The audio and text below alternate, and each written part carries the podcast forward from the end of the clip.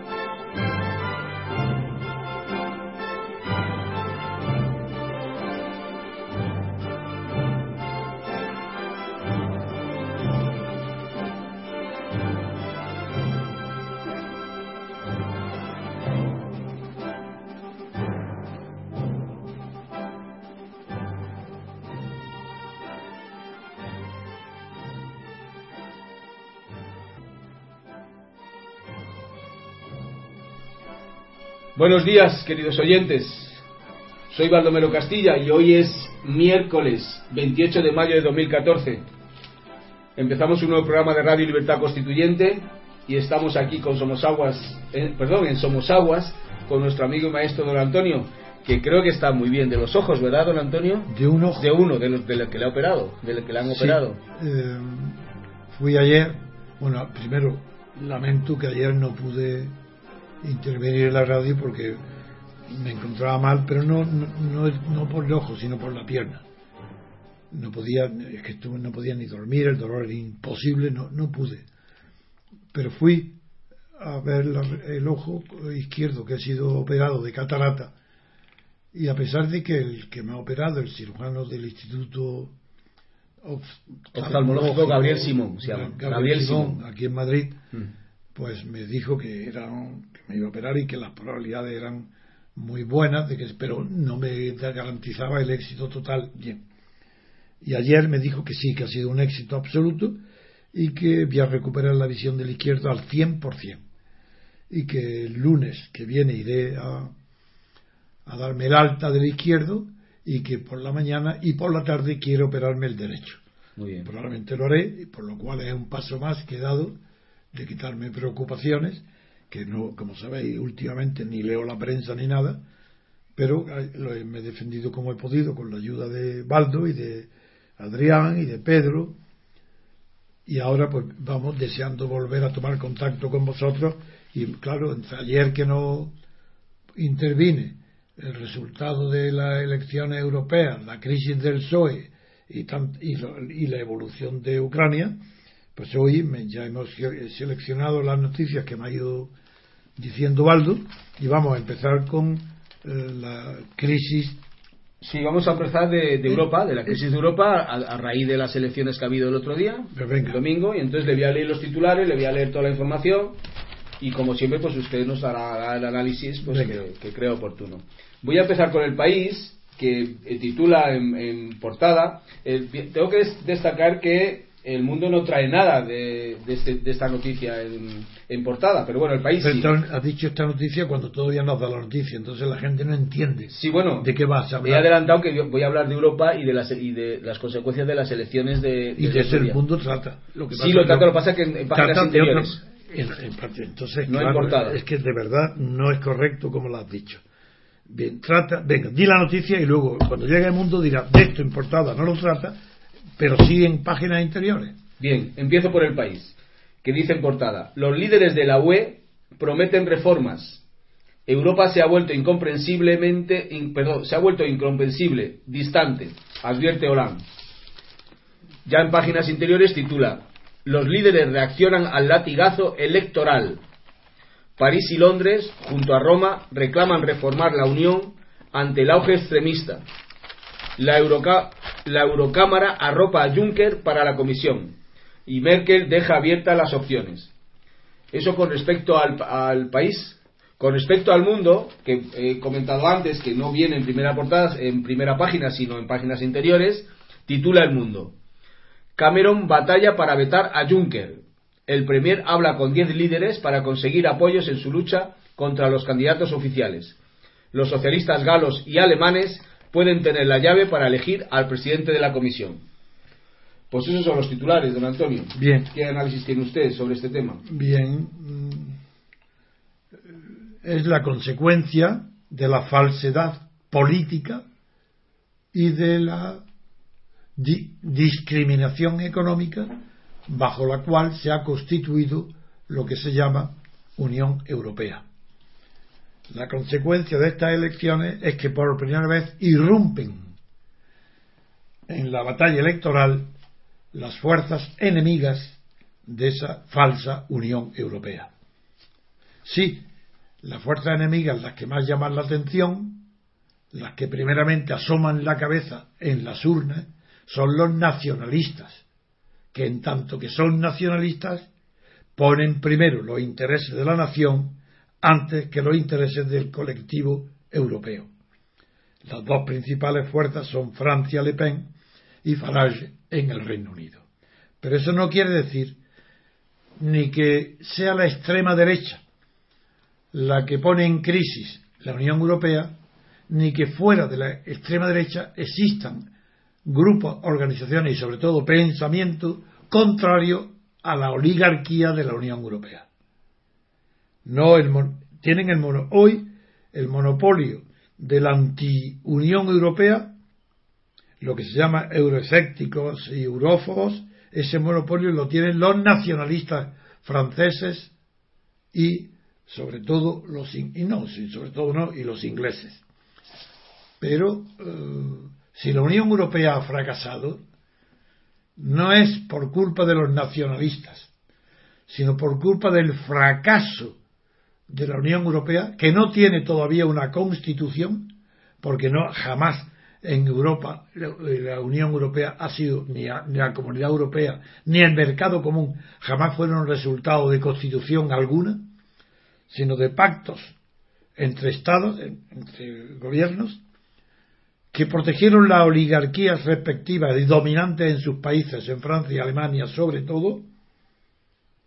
Italia era una corrupción tan grande que nunca ha tenido influencia real en Europa.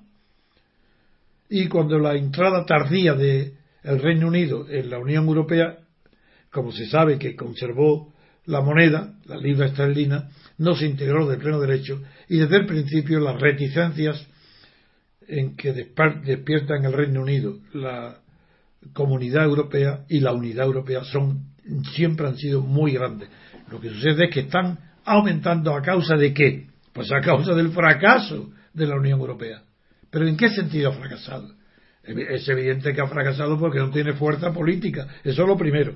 ¿Y dónde se ha notado que no tiene fuerza política? Luego diré por qué no tiene fuerza política.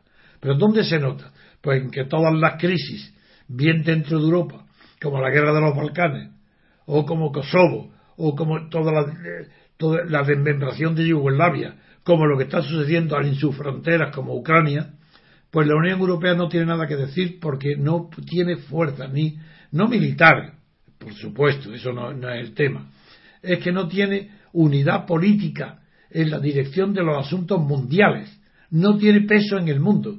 Comparado con Estados Unidos o con Rusia o con China, Europa no existe. Ese es su fracaso, porque la civilización occidental debe el 80% de su conquista y de su lo debe a Europa o a los países europeos. Y esa civilización occidental a la que pertenece Rusia, junto con Estados Unidos, ha eliminado de papeles protagonistas a la Unión Europea.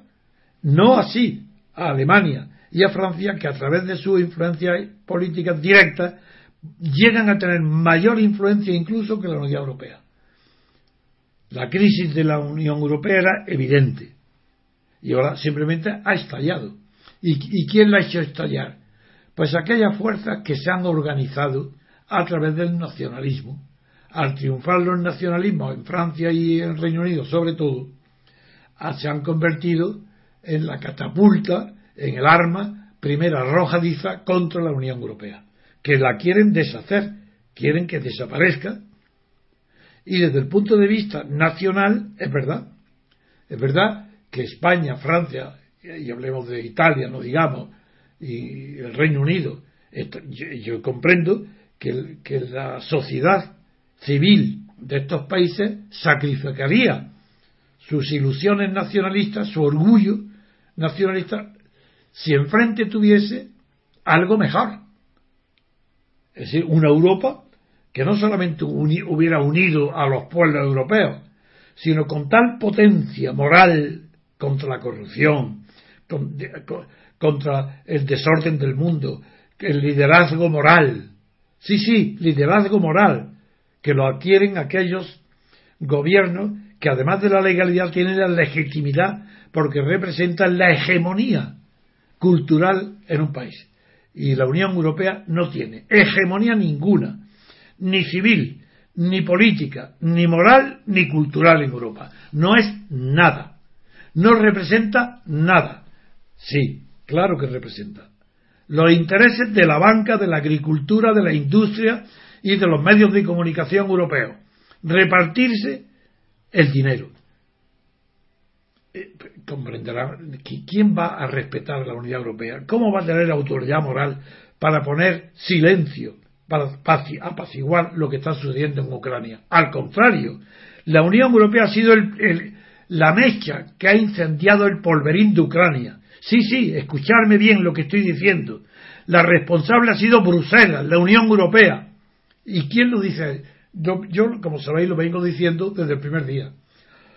la primera vez que hablé de Ucrania, ya dije que la crisis de Ucrania la ha provocado la Unión Europea, que la ha provocado Bruselas, que la ha provocado dentro de Bruselas la señora Merkel.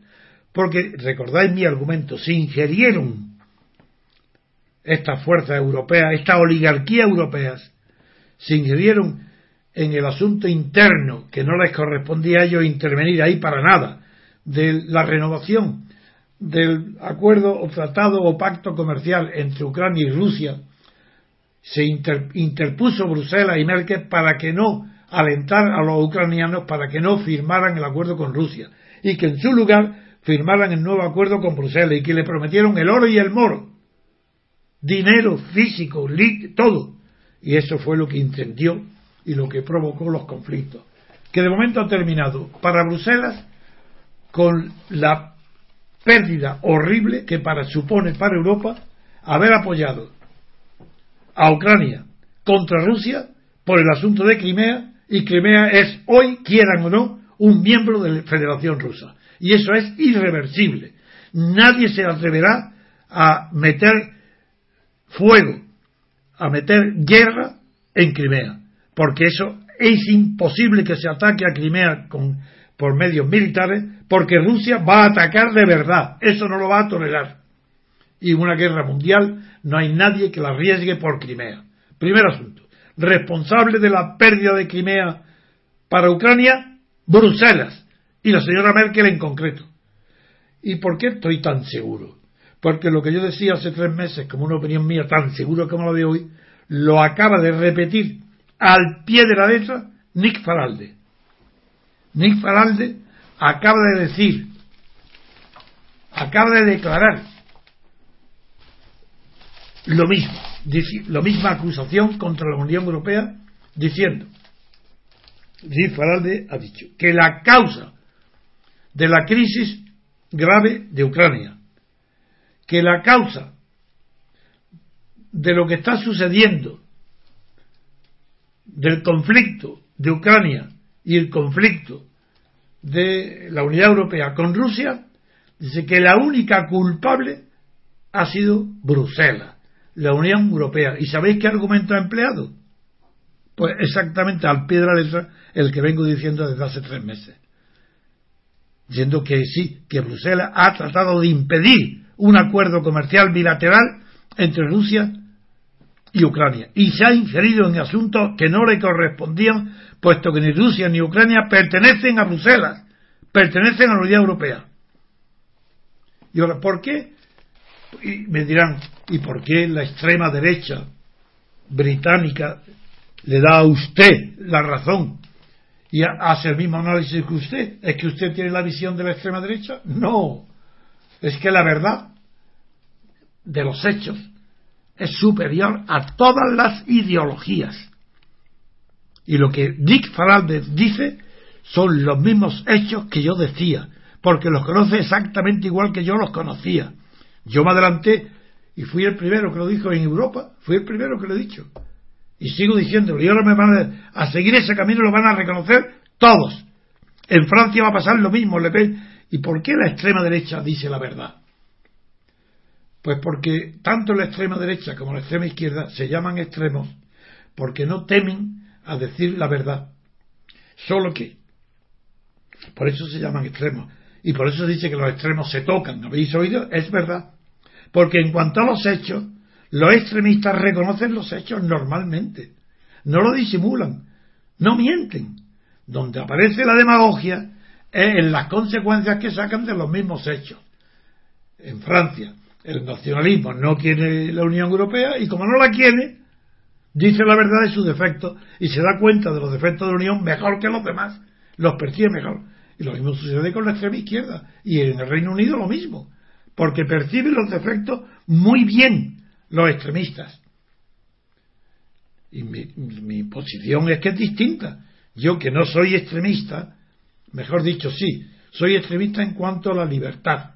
Es decir, yo de izquierda no he conocido nunca en mi vida a nadie, ni en España ni fuera de España, que esté más a la izquierda que yo en la dimensión liberal de la política, es decir, respecto a la libertad. Respecto a la libertad no hay nadie que defienda como yo la libertad política colectiva. Nadie. Y ahí soy de extrema izquierda, no. Soy revolucionario. Porque no reconozco legitimidad a ningún gobierno que no sea democrático. Y para ser democrático soy extremista porque en los hechos, porque ni en España ni en Europa hay separación de poderes, porque no la hay ni siquiera en el Reino Unido. No hay, por, qué no hay división de poderes, claro, y separación de funciones, exactamente igual que con Franco, incluso en el Reino Unido, porque en el Reino Unido los ciudadanos designan a los diputados que van al Parlamento. Y punto, se acabó porque ya los diputados del Parlamento eligen al primer ministro. Luego no hay separación de poderes. Para que hubiera separación de poderes, el primer ministro tenía que estar designado en elecciones separadas y aparte, como pasa en, Estados Unidos y en Francia. Pues ahí, en, la dimensión política, en la dimensión de libertad democrática de la política, nadie, soy un extremista. Y como soy un extremista, veo los hechos mejor que nadie porque no me dan miedo. No me los quiero ocultar, no los disimulo, los veo y los digo. La diferencia mía con todos los demás es que los demás, los más inteligentes, lo ven, pero no lo dicen. Porque no son extremistas, porque pueden vivir sin libertad política y yo no puedo. Como no puedo, como necesito la libertad, igual que el oxígeno, cuando hablo, yo soy hombre libre. Y digo, digo y lo que expresa mi, mi cabeza es la libertad política. Y por eso veo el defecto de Europa. Y por eso coincido al pie de la letra con el análisis de la extrema derecha del Reino Unido. Nick Faralde dice exactamente lo mismo que he dicho yo en la crisis de Ucrania. Bien. Estamos hablando de que ahora esta crisis va a provocar, está ya provocando la necesidad de reformas. ¿Por qué reformas? Porque es que ahora hacía falta este bofetada, este latigazo, hacía falta esta hecatombe del fracaso de la Unión Europea para que se dieran cuenta que, las mentiras, no, que se arrepientan de nada, van a seguir gobernando los mismos, las mismas cabezas, la misma corrupción, la misma egoísmo, la misma biopía, la misma preponderancia de los intereses económicos sobre los políticos, la misma oligarquía, eso va a ser igual. Pero se han dado cuenta que ya no cala más el cuento de la Unión Política Europea sinónimo de libertad, ni de civilización, ni de cultura. No, no, no. Lo que ha fracasado es todo el Tratado de Lisboa, que era a su vez el fracaso de todos los tratados anteriores. Y eso va a ser, por eso, ahora no hay ya un solo jefe, líder en la Unión Europea no hay líder ninguno. Hay jefe, y el más poderoso es Merkel. Quien más influencia tiene es Merkel, pero no por ella, sino porque la economía alemana es más fuerte que las demás. Líder no hay ninguno, porque un líder tiene que tener autoridad moral y carismática antes que fuerza política. ¿Y eso dónde está ese? No hay ninguno. En cambio, son carismáticos y son líderes en sus países, Nick Faralde, eh, respecto a Europa hablo, ¿eh? Nick Faralde y Le Pen. Respecto, en, respecto a la posición europea en sus países, son, ellos sí que son líderes porque tienen carisma. ¿Por qué tienen carisma? Porque, ¿qué es esto del carisma? Lo voy a resumir en la clasificación que hace Max Weber de la forma de legitimar, de legitimarse. Pues Max Weber distingue la tradicional, claro que es la de la monarquía absoluta, es una legitimación tradicional de la jefatura. Es el pasado y el tiempo transcurrido el que da legitimidad a la legalidad de los poderes actuales. Una forma. Otra es la racional, que se equivale, no se decía en su tiempo en Europa, pero equivale a la democrática. La forma racional es que la autoridad esté promovida o asentada o puesta en, el, en un cargo público en virtud de las elecciones. Y esa es la racional. Y la tercera, llamada carismática, es aquella que, se, que impone que lo que se llama líderes, no los jefes. El líder tiene que ser carismático en el sentido que tiene que tener una fuerza moral, espiritual, incluso un loco, pero puede tener carisma, aunque sea un loco para el sentido común, porque Hitler, por ejemplo, es, una locura pretender en, el siglo XX pretender dominar el mundo y dominar, invadir, haber dominado a Rusia, a Inglaterra, es la locura. Bueno, y sin embargo tenía la autoridad carismática. Es verdad que Mussolini para nosotros era un payaso, con sus gestos, pero dentro de Italia tenía autoridad carismática, cosa que no llegó a tener nunca en España Franco, que tenía la autoridad militar, era el jefe del ejército, pero nunca tuvo autoridad ni legitimación carismática. Era la ley, pero no la legitimidad no la tuvo, porque no era, no tenía carisma. Por eso a su muerte no podía seguir la dictadura ni el autoritarismo del régimen franquista, porque era intransmisible, era personal, era por ser jefe del ejército y haber ganado la guerra, pero no tenía otras cualidades. Ahora, esa es la crisis de Europa, está provocada porque dentro de Europa, dentro de la Unión Europea, no hay un solo dirigente que tenga ni legitimación tradicional, puesto que Europa es algo nuevo, no está amparado en el pasado, ni racional, puesto que la autoridad europea no proviene de la democracia, de unas votaciones democráticas, son votaciones eh, porque lo que se vota en Europa no son los gobiernos europeos. Si uno es diputado a un Parlamento de Estrasburgo que no tiene autoridad ninguna, ni es el responsable de, de los gobiernos, ni nombra, ni siquiera tiene el poder de designar a los gobiernos, no es ni siquiera parlamentario. No es que no sea democrático, es que tampoco es un régimen europeo, no es tampoco parlamentario. Porque el Parlamento no tiene poder y cuarto, no hay ningún jefe carismático en Europa, luego no tiene ninguna legitimación. Sin legitimación ha caído, ha quebrado. Europa está en quiebra. Y ahora, de esa quiebra, pues lo, lo que yo comenté el otro día, perdonar que esté mezclando, pero claro, con mi no habiendo tenido la vista ni siquiera ver los periódicos, voy a seguir. Bueno, voy a seguir. Yo le pensaba ahora hablar del tema del Nick, Far, Nick Faras. No, pero voy a seguir, voy a seguir hablando de esto. Ya me interrumpes cuando quieras hacerme una pregunta, pero voy a seguir porque merece, que, creo que creo que tiene una unidad todo lo que está pasando. Bien. La tengo concebida en su conjunto y la voy a expresar así. Bien, muy bien. Como he estado sin hablar durante 48 horas mm. y pensando en todo lo que ahora digo, pues lo lo tengo muy meditado, sé, también lo tenía meditado antes todo, pero lo me, impulsa a, unir en un solo discurso, en una sola oración política, todo lo que está sucediendo en Europa. Por eso voy a seguir que mm, no solo se trata ya de examinar, de culpar a Europa de la crisis de Ucrania, es que también la culpo de Kosovo, de los Balcanes y de todo, porque no ha habido nada Europa no proporciona nada. Pero en fin, continuemos que ahora yo le pensaba hablar de, de, la formación de los grupos de Farage y de Le Pen, que eh, está habiendo problemas para formar un grupo. Bueno, no, no, dentro, dentro de la. Sí, que ahora, ¿qué, ¿qué, es lo que se han dado cuenta estos oligarcas? Que es donde me paré cuando estaba. Que tienen que. Dice que tienen que. Prometen reformas. El, el país dice: los líderes de la UE prometen reformas. Europa se ha vuelto incomprensible, distante, dice Holanda. ¿Pero cómo? Incomprensible para ellos.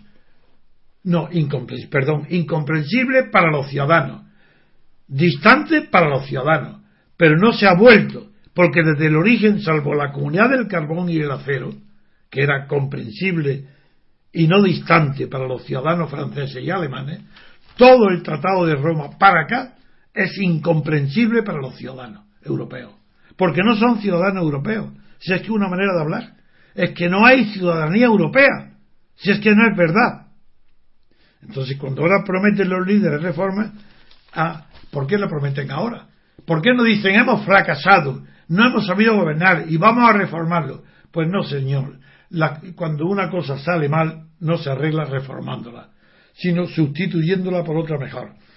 Y Europa, como unidad, es un concepto tan nuevo que no requiere destruir nada. Se puede no reformar. Europa necesita una revolución de la libertad, como todo, como todo en Europa. Así que esto es falso. Ellos, ¿por qué lo reconocen ahora? Pero no se dan cuenta que si reconoce diciendo líderes de la UE, primero no son líderes, porque si fueran líderes no prometerían reformas. El líder está convencido de lo que él hace lo mejor que hay y no puede haber nada mejor. Un líder no promete reformas. Si está en el poder ya, puede prometerlas desde fuera del poder. Y, sería nunca un líder, sería un jefe. Pues bien, los jefes de la UE prometen reformas. ¿Por qué no la han hecho antes? Cuando, ¿Por qué no la han hecho cuando con serenidad podían hacerla? Ah, ahora, precipitadamente. ¿Por qué han sido rechazados en la urna? ¿Prometen reformas? No, lo que tiene que hacer es dimitir.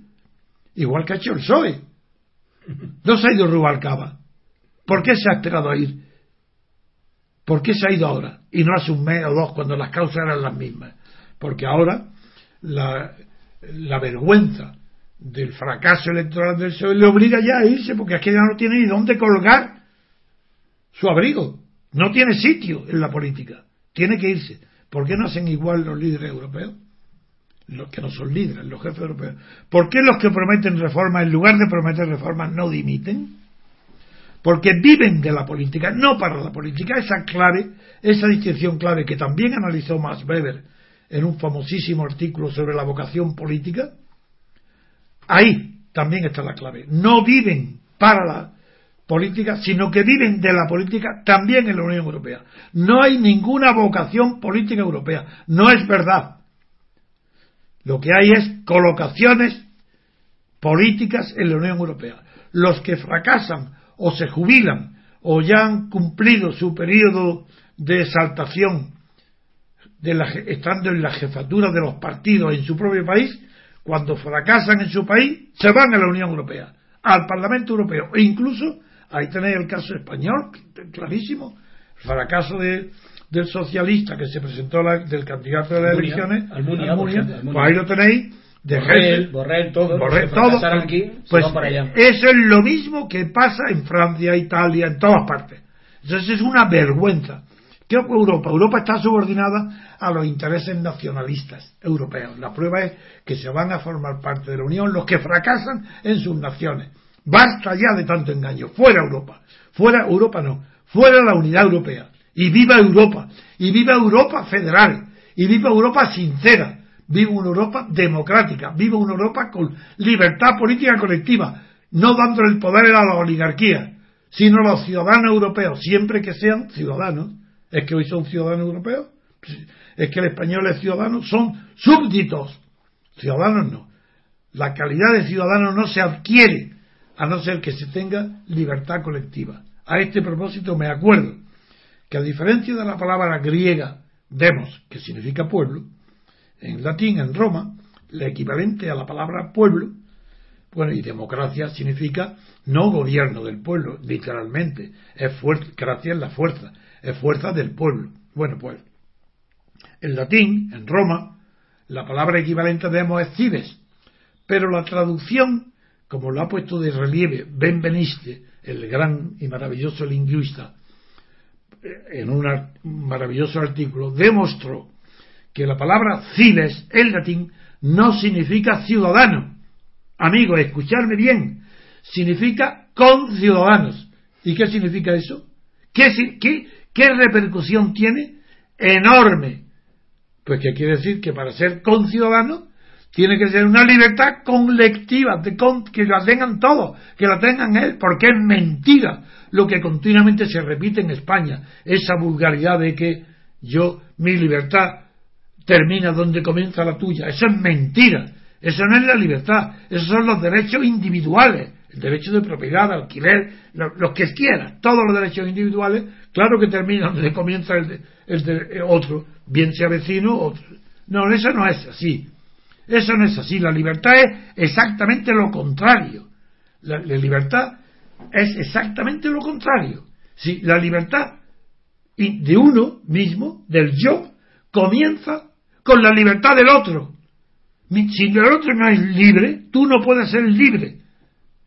La libertad es colectiva o no hay libertad política. Claro que hay libertad. Aquella que utiliza facultades contenidas dentro de un derecho es libertad. Yo soy libre de abrir el grifo de mi cuarto de baño o cerrarlo. Esa no es la libertad que buscamos. Yo soy libre de vender mi casa o quedarme con ella. Esa no es la libertad que buscamos. Estamos buscando una libertad colectiva de todo. Y eso se llama libertad política. Que o es colectiva o no existe. Es mentira. Es oligárquica. Es liberal. El concepto de los liberales, la filosofía liberal, la que dominó durante tanto tiempo, era una libertad discriminatoria.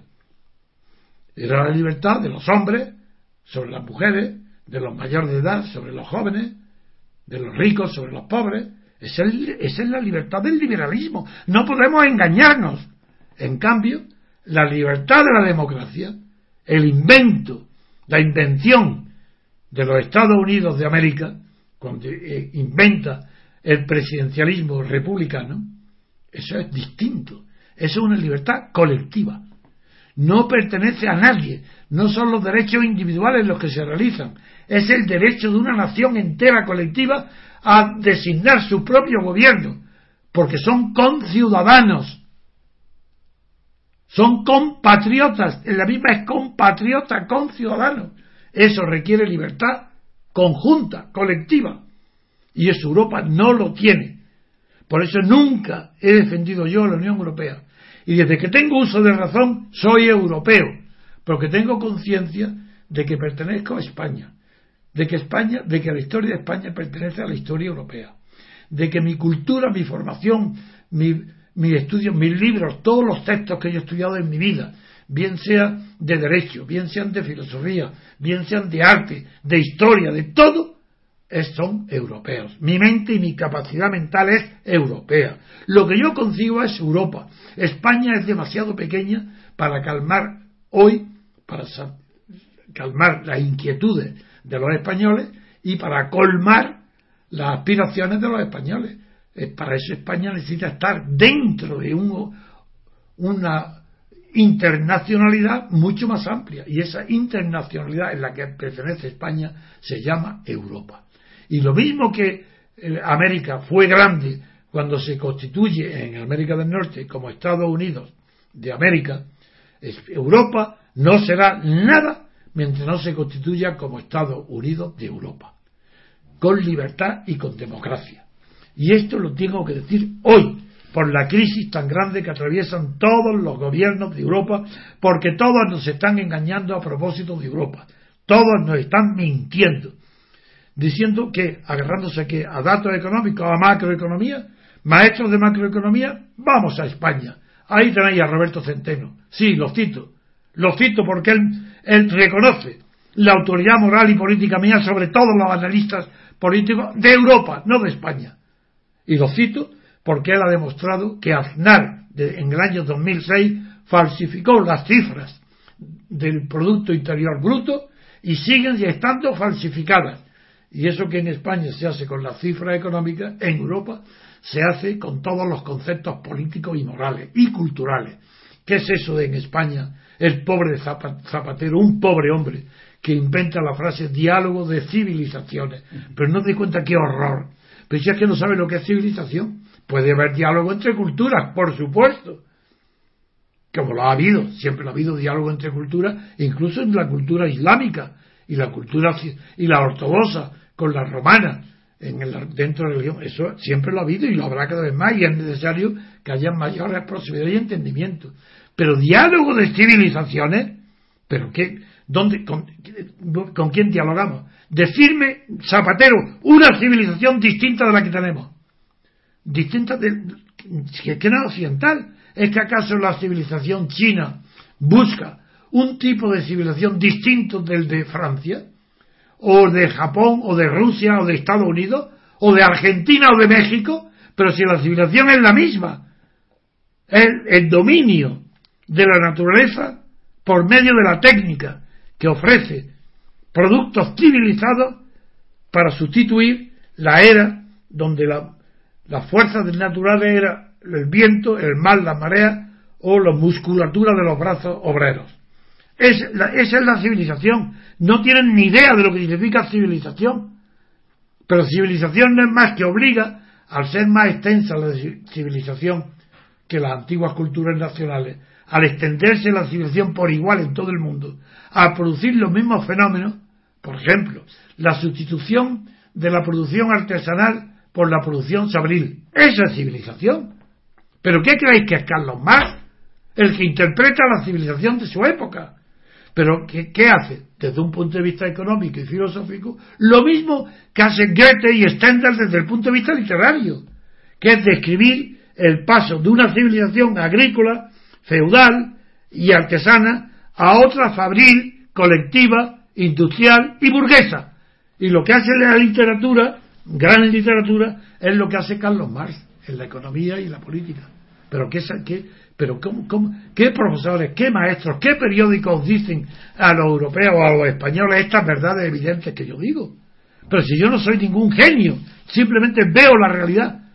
Porque a pesar de que la vista me ha fallado, la vista física, ya tengo el, ojo izquierdo, que he elegido yo el primero, no porque tenga preferencias por la izquierda, sino porque el ojo izquierdo era hipermétrope, además, y además de la vista cansada, tengo un, un ojo que desde pequeño soy hipermétrope, elegí el izquierdo para que me operara primero, por si fracasaba, que fuera, que fracasara con el que estaba peor, ¿no?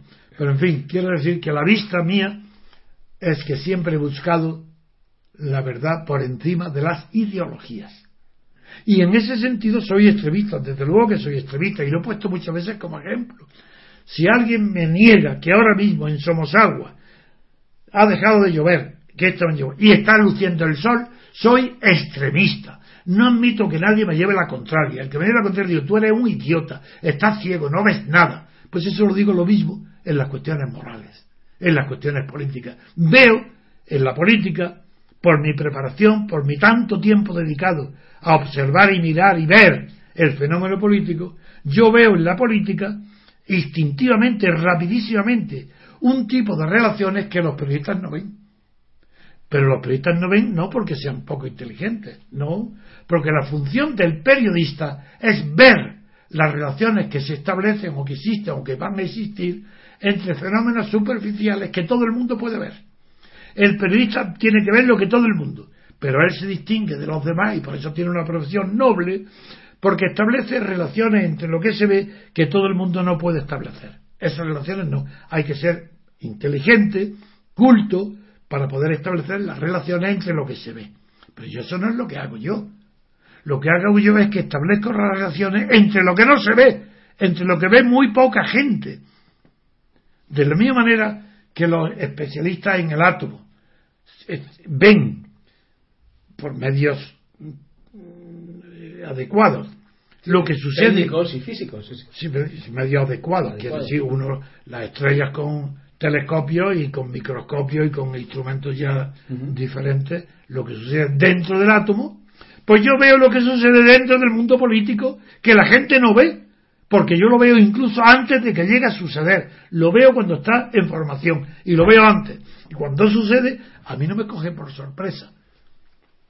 esta es la razón por la cual considero que es un éxito la crisis europea, un afortunado, es un hecho bueno, pero que creo que va a ser desaprovechado porque está dominado ese hecho por los mismos que lo han provocado. Es decir, la crisis de Europa no puede ser resuelta por los mismos que la provocan. Y sin embargo, así va a ser. Y por eso no la van a resolver. Me remito, por tanto, otra vez a que me alegra muchísimo que Nick Faralde, con el que no tengo de común nada, salvo que veo la realidad europea como él, porque veo la realidad inglesa también desde el punto de vista nacional como él, pero con el que no tengo en común nada más. Y no digamos con la señorita Le Pen o con la señora Le Pen, que, que coincido con ella en la radicalidad de la afirmación y que no tienen miedo de decir lo que ven. Pero ellos ven lo superficial como los periodistas. Yo veo lo más profundo porque sé la evolución de Le Pen, la he visto venir antes de que suceda. Y veo el porvenir también, que no, sea un, que no será un triunfo para ella. Y lo digo ahora, pero me reservo para su momento. Sé lo que vendrá después, pero todavía es prematuro para que yo lo diga porque no sería comprendido. Y no soy un profeta. Lo veo porque sé analizarlo y explicar el por qué, no porque yo tenga visiones. Yo no me aparto de la observación directa de los hechos y todo lo que digo proviene de los hechos.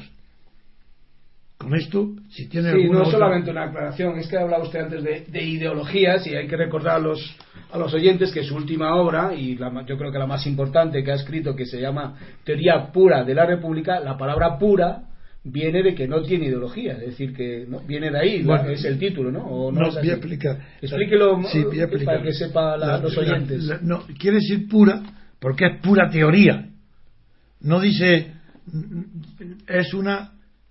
Teoría pura de la República. Lo que es puro es la teoría, no la República. Yo no digo que sea una teoría de la República pura. Lo que es puro es la teoría. Porque esa teoría es pura porque no está mezclada. Ni con hechos particulares de Estados Unidos, de Inglaterra, de España. No, no, la teoría es pura. Y segundo, porque para tener esa pureza, es donde tú tienes razón, para que esa teoría pueda ser tan pura, tiene que estar el que la escribe desprovisto de las influencias de la ideología. A eso me refería. Entonces yo me baso en los hechos. Y si los hechos mm, están protagonizado por una ideología de extrema izquierda o de extrema derecha, yo sé distinguir lo que es el hecho en sí de lo que es la ideología que lo que se apropia de él o que lo favorece. Y yo hago una teoría donde desideologizado a, a, lo que es hecho como si fuera la, la paja del grano. Y lo que he hecho es una teoría donde elimino la paja, que es lo que todo el mundo ve, es lo que se aventa al aire, y cogido el grano. Pero el grano de significación política, y por eso me voy a la mónada, porque es el grano primero, y a partir de una mónada yo ya sé lo que es la unidad política elemental. Pues eso que os parece sencillo, eso no lo ha visto nadie desde Aristóteles. Así Aristóteles no vio cuál era la unidad irreductible del fenómeno política, que es un fenómeno de poder, y lo atribuyó a la familia. Pero es que Maquiavelo, el Renacimiento y la Revolución Francesa, no digamos, incluso la Revolución Americana de la Independencia, creyeron que no, que el sujeto último del poder, la unidad de poder es el individuo. Y eso es falso, porque la política no es la moral. Eso fue ahí donde Maquiavelo se separa de Aristóteles. Dice, no, no, no. La política es la ciencia del poder, no de la moral. Y, y como ciencia del poder, la moral puede influir, tener influencia, para en unas ocasiones dar poder a unos individuos sobre otros, a unos grupos sobre otros, pero no se confunde con ella. Si, si, se tiene en cuenta la moral en la política, es como medio de alcanzar el poder. Una sociedad honesta, naturalmente, tendrá a dar el poder a grupos que tengan moralidad. Pero eso es, no hay que confundirlo. Eso no es porque la moralidad sea indispensable, imprescindible para la política, no. Eso quiere decir que según quien tenga la hegemonía de una sociedad, si es un grupo que esa hegemonía eh, si ese grupo tiene fundamentalmente o prioritariamente un carácter moral honesto, pues esa hegemonía será honesta, será moral. Pero eso es excepcional. Lo natural es que en la política no triunfe la moralidad. Sino simplemente el poder. Muy bien, pues eh, si quiere hacemos una pausa o, quiere que hablemos antes de la pausa de siguiendo con las elecciones europeas de la formación que es el intento de formación de grupo que están intentando hacer Farage y Le Pen. O hacemos una pausa y hablamos. Hacemos una pausa. Hacemos una pausa. Bien, hacemos una pausa, ponemos un poco de música y hablamos de este tema.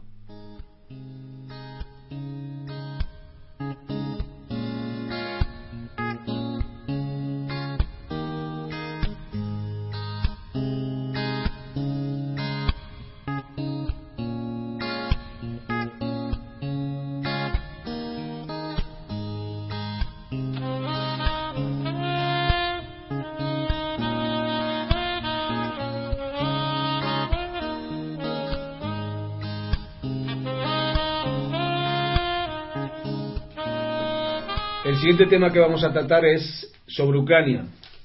Eh, viene una noticia en páginas interiores del país y viene también en el mundo y sobre todo eh, sobre los conflictos que hay y las batallas que hay con respecto a controlar el aeropuerto de Donetsk. Titula el país.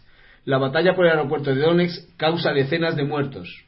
Los rebeldes retienen a cuatro observadores de la OSCE, los observadores eh, de la Comunidad Europea, en el este de Ucrania.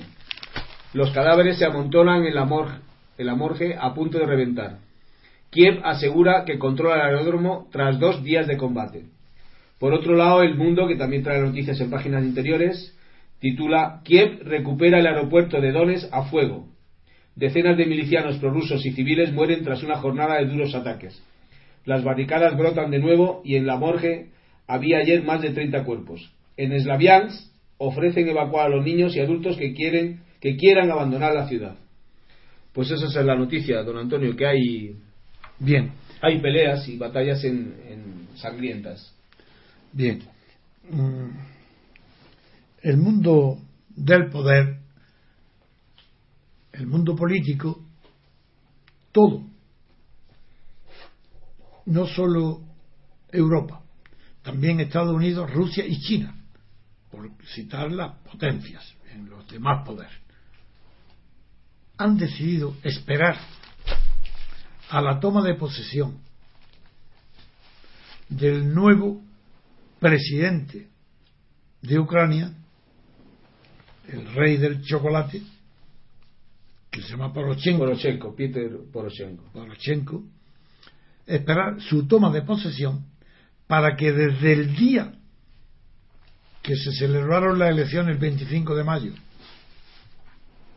se, el gobierno de Kiev no utilice, no al ejército, que es lo que dice la prensa, sino a la Guardia Nacional, que está formada por los voluntarios de Svoboda, del nazismo, del fascismo, de la extrema derecha, de los que asesinaron, a, lo repetiré, a las más de 80 víctimas del Madián, a esas, los que ocupan los ministerios de educación y, y de interior en el gobierno de es decir, a la extrema derecha, financiada, manipulada, dirigida e influida por la UE y especialmente por la señora Merkel, por el gobierno alemán, lo están, lo están dando manos libres para que cuando llegue a tomar posesión no sé si es el día, el día 20 de, no, no, sé el día, el nuevo presidente esté resuelto por las armas militares, por las armas de fuego y por los muertos, esté resuelto la crisis de Ucrania, habiendo sometido Kiev a los rebeldes de Donetsk y Lugansk. Esa es la realidad. Y todos están esperando a eso. Y se está aprovechando de ello la extrema derecha que tiene el poder en Kiev para limpiar mediante sangre a la rebelión de las provincias del este. No se sabe porque la resistencia de Donetsk y Luan será grande.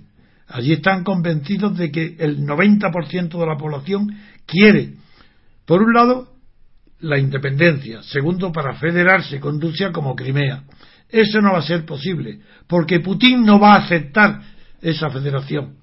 Y del mismo modo que un ataque de Kiev, un ataque militar de Kiev a Crimea, sería considerado por Putin casus belli, lo cual hace imposible una conflagración mundial por motivo de Crimea, por tanto no se producirá, no habrá ataque a Crimea, aunque el presidente recién elegido ya ha dicho que Crimea no, que no acepta la anexión de Crimea.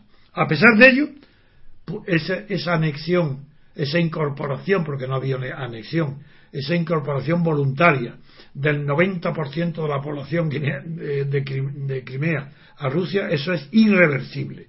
Y sería casus belli ponerlo en discusión. Ni Obama, ni Merkel, ni la UE se atreven a tanto como para enfrentarse militarmente con Putin por, con motivo de Crimea. Primer punto. Segundo punto. Putin ha reculado, ha dado marcha atrás en su apoyo a los rebeldes de Donetsk y Lugansk. Lugansk, ¿no? ¿Cómo sí, Lugansk, Lugansk se llama. ah, Lugansk. Lugansk. Bien. A la marcha atrás, recomendándoles, lo recuerdo. Primero, les recomendó que participara en las elecciones presidenciales convocadas por Kiev, cosa que no han hecho caso nadie. Y se han celebrado las elecciones previas de las dos provincias del este, las dos regiones, con una participación del 90%, abrumadora. Porque el segundo punto es que ahí va a ser más difícil, eso no se reduce a tomar el aeropuerto de Donetsk. Son tan ridículos, tan torpes los argumentos militares, los argumentos militares que está empleando Kiev, que la explicación que han dado de por qué han dirigido el ataque principal a tomar el aeropuerto de Donetsk ha sido para que no se repita lo que ha sucedido en Crimea. No puede ser algo más infantil y ridículo. Porque en Crimea, aparte de las distancias, no tenían las tropas rusas, no estaban tan cerca como están en Donetsk. Porque es la cuenca del Don. Donde Rostov, la capital del Don, está en Rusia. Y estas zonas pertenecen a la cuenca del Don es ridículo. Es que ni siquiera militarmente son capaces de poner una letra correcta delante del A delante de la B. Eso no tiene ningún sentido. Han atacado el aeropuerto porque era lo más fácil de atacar. han querido además añadir para que no se repita lo de Crimea, como si las batallas militares pudieran copiarse unas de otras, ya que la estrategia y la táctica nunca dependen nada más que de, nunca dependen de factores humanos, sino de dos factores decisivos, que la cantidad de armamento acumulado y las posiciones estratégicas de ventaja. Punto. Si que coincida o no coincide el aeropuerto, eso es casual y eso no tiene nada que ver. No puede ser un argumento estratégico de hacer lo que se ha hecho en Crimea. Pues vaya, vaya sorpresa. Eso en cuanto a las provincias. Pero es que si seguimos ahondando más el tema, veremos que Putin no va a apoyarlo. Porque Putin lo que quiere, y hoy tiene a su mano, al alcance de su mano, es que esas provincias consigan lo que habían pretendido al principio, pero que hoy no aceptarían, que es a una mayor autonomía, si se contestaban con eso.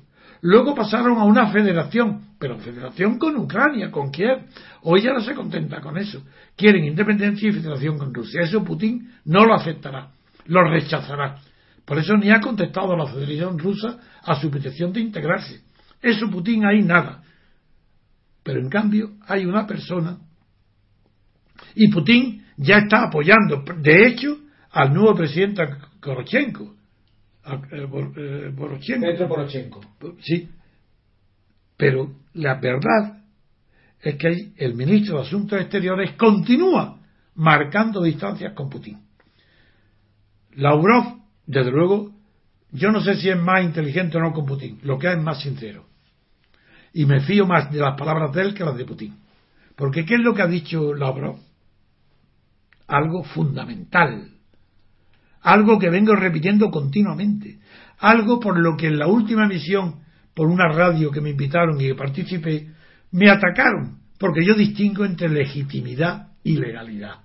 Y por eso me atacaron. Muy bien, ¿qué es lo que ha dicho ahora este hombre inteligente, ministro de Asuntos Exteriores ruso? Pues ha dicho que la elección de Poroshenko, de Poroshenko, es ilegal pero ilegítima ¿Qué quiere decir eso? ¿Por qué ha dicho eso? Pues muy sencillo, porque en Kiev no hay constitución. Se han celebrado unas elecciones sin constitución. ¿Por qué entonces es legal? No, no, no, no. Es legal porque el Estado ucraniano que continúa existiendo reconoce esa legalidad. Es ley porque el Estado lo reconoce y porque los jueces y las autoridades la aplicarán. Por eso es ley, porque tiene fuerza de ley, no porque una constitución haya aprobado o, diseñado de antemano esa forma de elegir el presidente. No, no, no, no hay constitución ninguna. Pero es legal porque la ley basta que el Estado la apoye para que sea ley. Una ley no requiere para que sea ley más eh, requisito que sea obligatoria y que en caso de incumplimiento pueda ser ejecutada por la fuerza, por la policía. Pues por eso es legal. ¿Es legal lo que ha pasado en Ucrania en la elección del presidente? Sí, es legal. Pero ¿por qué dice Lavrov que no es legítima? Como yo digo que no es legítima. Pues porque no hay constitución. Es decir, no hay un consenso social ni político, no para gobernar, sino constitucional. La constitución tiene que ser un producto de ninguna manera unánime. Tiene que estar una cuestión unánime, como todas las que se conocen después de la guerra mundial, son falsas no son legítimas. Una constitución tiene que estar aprobada por mayoría absoluta, pero nunca por unanimidad ni por consenso. Eso sería la señal de que hay una traición, alguien traiciona a alguien, porque el consenso en materia de poder es imposible. ¿Cómo va a haber consenso, eh, unanimidad de derecha, izquierda, extrema derecha, extrema izquierda sobre una constitución? Eso es imposible. Tiene que ser la máxima aspiración es mayoría absoluta. Muy bien, pues con mayoría absoluta la Constitución ya no solamente es legal, sino que si está aprobada, introduce el factor de la legitimidad, que no existe en Ucrania. Por eso Lavrov ha dicho las mismas palabras que yo digo. Es legal, pero no es legítimo. Entonces yo mi esperanza es que las tesis de Lavrov prosperen sobre las de Putin, pero no se sabe, yo no lo sé, no tengo información suficiente, ni tengo indicios para saber qué puede suceder en el futuro. Yo sé que Putin es un oportunista, por tanto sé que va a tomar el partido más fácil dentro de los que se le ofrezcan, a condición que no lo toque en Crimea. Y lo creo muy capaz de que a cambio ya del, del consenso mundial sobre Crimea, de que lo dejen tranquilo, él renuncie por completo y empuje a las regiones del este a que se integren en Ucrania dentro del gobierno de Kiev. Muy bien, vamos a hacer una pausa y poner un poco de música y seguimos con el programa.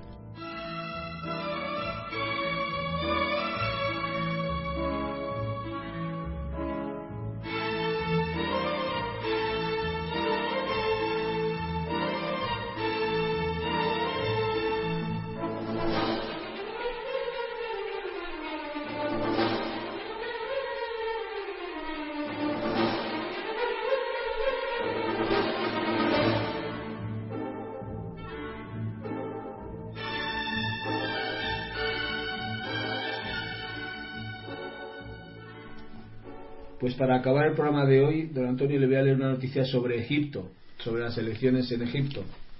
Y viene en páginas interiores y le voy a decir, le, leo el titular que viene en el, en el, país, primero y después en el mundo. Y el país dice, el régimen egipcio sufre para legitimarse en las urnas ante la escasa participación.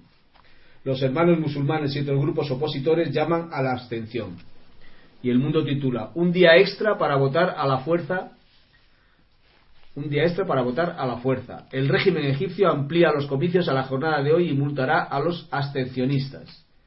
Las autoridades egipcias decidieron ayer alargar las elecciones presidenciales en una tercera jornada, que se celebrará hoy para compensar la baja participación del lunes y el martes. Según fuentes oficiales, la medida se adoptó para permitir a más gente que participe. La participación actualmente está alrededor del 30%, según los. los ¿Dónde lo pones? El, mundo dice 30% y el país dice el 37%. ¿Sí? Sí. ¿En dos días? en dos días, según un funcionario electoral citado por la agencia France Press, que es lo que es la fuente. Y le queda un día más todavía, hoy. Le queda un día más hoy. Sí que Van a ser tres días total de elecciones. Bien. Bueno, mi comentario, ya los todos mis oyentes, mis amigos, los que han conocido mis libros y mi trayectoria política, lo conocen. Pero lo que no conocen es lo que voy a decir ahora.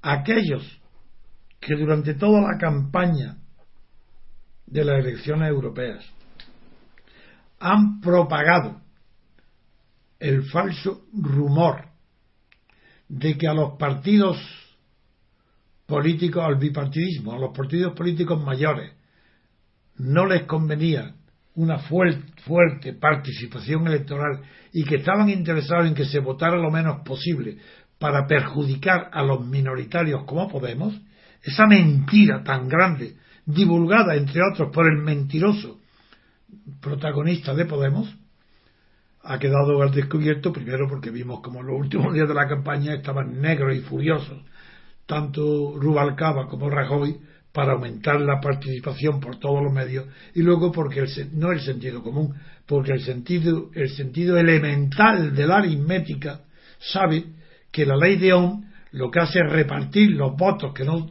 obtienen diputados de toda España, de todo los reparte en proporción a los obtenidos. Luego siempre saldrá beneficiado los partidos mayoritarios del reparto. Siempre van a recibir más que los minoritarios.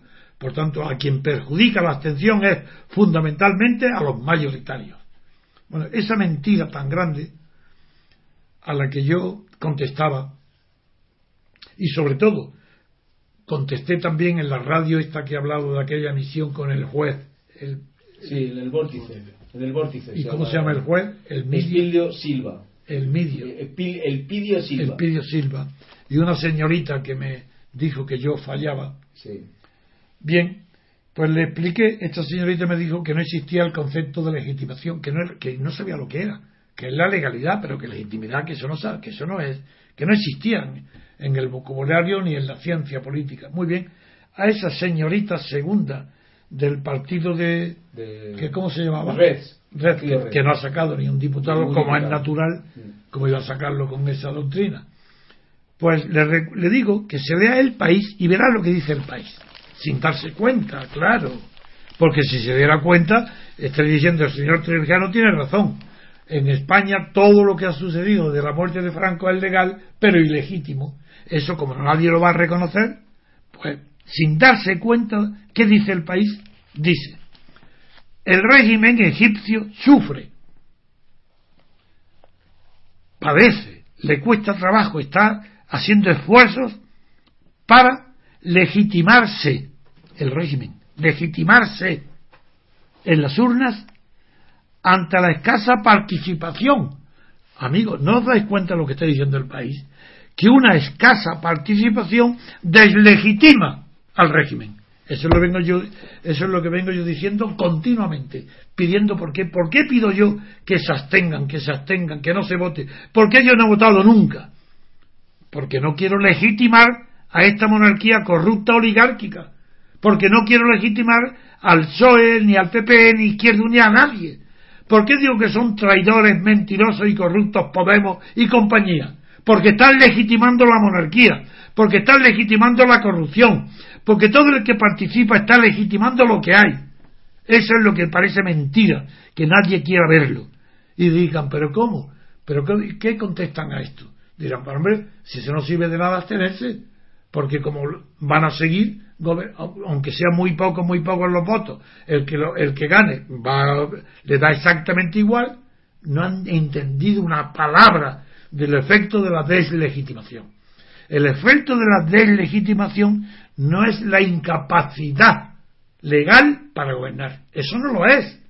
Nadie pide, ni yo he pedido en mi vida, o he creído que no votando pueda caer un régimen o pueda simplemente por el hecho de no votar. No, eso no digo. Digo que no votando, la debilidad de un régimen es de tal naturaleza que es como la de una serpiente cuando muda de camisa.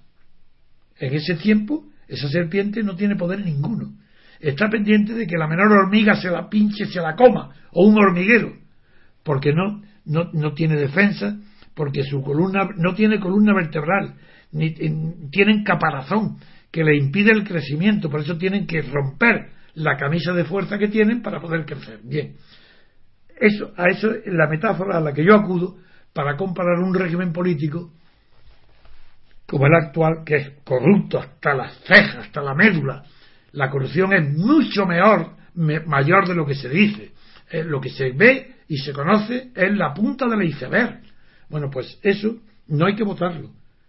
No para que privarle del derecho a gobernar. Eso lo continúa con él, porque es legal, tiene derecho a gobernar el partido que salga ganador. El partido sí, de las elecciones. Pero en cambio, si durante ese periodo está deslegitimado, porque lo han votado, por ejemplo, un 15%, un 20%, cual, el menor accidente, la menor hormiguero, la menor chinita que le cae al pie de arcilla de la colosal estatua de Nabucodonosor, produce la caída del régimen, la destrucción. ¿Qué, ¿Qué, significa eso? Pues que basta una marcha pacífica luego en la ciudad de, dos filas, ocupando con educación la acera y la derecha y la izquierda. Pues si salen 100.000 ciudadanos a derribar el régimen. Sin un grito, sin una palabra. Vi de joven una película de Buñuel de una manifestación en una película, eh, la acción se desarrollaba en, en Bruselas, creo que era en Bélgica, y nunca más me he sido más impresionado por los efectos letales de una manifestación silenciosa. Es, es, es que da pánico observar una manifestación numerosa de personas educadas marchando en orden sin decir una palabra, ni una pancarta, es que no sabe si es que ya eh, es horrible el pánico que produce. Bueno, pues pongo eso como ejemplo. Es que la, el menor escrache a un presidente del gobierno derriba el gobierno entero. Lo que a Montoro no pasa nada ahora, le pasa en, después de estar deslegitimado un gobierno y cae el gobierno. Eso es lo que no entienden los pobres hombres que no saben lo que una la acción política es como una película, no una foto. No se puede estar interpretando la, película como una serie de fotos, ni, ni la vida política como una serie instantánea. Pues claro que ahora mismo, dadas las cosas como son y estando las mismas cosas como son, no votar no produce la caída del gobierno. Pero si se ha deslegitimado, como dice el país, porque el gobierno no puede soportar el sufrimiento de que haya una escasa participación. En esa situación hay que ver la película en movimiento, sigue mirando, sigue mirando, y sigue viendo cómo, uno, por un lado, salen reforzadas las fuerzas de oposición, están contentas, que ha triunfado la abstención, de tal manera que ahora sí que están dispuestos a manifestarse en la calle, porque están legitimados para manifestarse y el cambio del gobierno ya no está, ya no está legitimado para reprimirlo. Ya no hay fuerza policial que se atreva a reprimir una manifestación después de que haya habido unas elecciones donde haya participado el 15%. La policía ya no sirve para contener a la población civil. No sabéis nada los que criticáis la, abstención y por tanto yo denuncio como traidores a los que se llaman de izquierda para tener una cuantos diputados como el señor Pablo Iglesias. Un traidor. Ese, claro, es como Izquierda Unida. Lo mismo es que Izquierda Unida, ¿acaso es un ideal de libertad, ni de república, ni de democracia? ¿Es que acaso Izquierda Unida no viene apoyando a la monarquía y a la corrupción y al sistema desde que se integró Santiago Carrillo? ¿Pero es que acaso extraña a alguien o cree alguien que de Izquierda Unida puede venir la libertad, puede venir la democracia? Pues lo mismo pasa con Pablo Iglesias, de ahí ya no puede venir nada, está deslegitimado para decir lo que dice. ¿Y, lo, ¿Y qué es lo que dice? nunca una sola palabra en favor de la libertad. Ojo, cuidado, examinar su discurso, mirarlo en la televisión, ni una sola palabra a favor de la libertad. ¿Y a qué habla? Todas las palabras más demagógicas que Izquierda Unida. Todo social, pero no democracia social, no, no, no. Medidas autoritarias para repartir la riqueza. sociales, sociales, sociales, sociales, sociales. Pero ¿y la libertad? y la posibilidad de esos repartos sociales si, si la economía no lo produce? ¿Dónde están las medidas económicas que permitan sostener y amparar esas medidas sociales que propone? ¿Y dónde está la libertad política para que el pueblo lo acepte entero? No la clase trabajadora o la más, o la más sufridora, que hoy ya no es la trabajadora, sino la que no trabaja. Cuidado. Pues si esto es, bueno, pues yo lo que ahora digo es lo mismo. El régimen egipcio nos está dando un ejemplo de cómo una dictadura militar, la del general al-Sisi, lo que está haciendo es volver al pasado, volver al sistema de gobierno de Mubarak, mover al sistema de gobierno que inició con Nasser, que siguió el Assad, el que fue, el que fue asesinado en un desfile militar. Los militares tienen el poder y no lo van a dejar.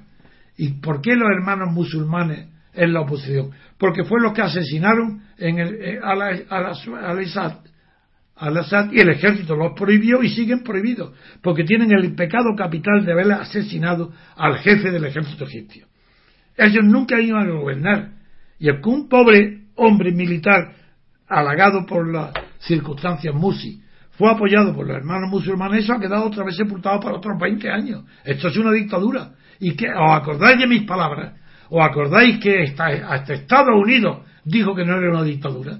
¿Os acordáis que yo dije que era una dictadura con todas las consecuencias y que se quedaba para rato? Eso, ahí está, mirarlo, mirar, escucharlo retrospectivamente lo que dije yo en la radio, lo que está pasando ahora. Que, que no era, decía Obama, que no, que no era un golpe militar Estados Unidos, ¿y qué decían las monarquías? Pero ¿cómo, ¿cómo vamos a pensar otra cosa si lo lógico, lo lógico es que suceda lo que está sucediendo? Que las monarquías de Arabia Saudí y Estados Unidos apoyen, ¿a quién van a apoyar? A los militares de Egipto. ¿Por qué? Porque le tienen miedo a los eh, hermanos musulmanes, porque pueden alterar el orden en todo el Mediterráneo. Y es verdad. Entonces, aquellos que lo que su misión es conservar el orden están obligados a proteger, amparar y legitimar el gobierno militar de Egipto, que no se va a legitimar en la urna. Pero, amigo, hay otra legitimación, que es la internacional. Y ahí las potencias sí que legitiman. Y es Estados Unidos el que legitima ahora a Egipto.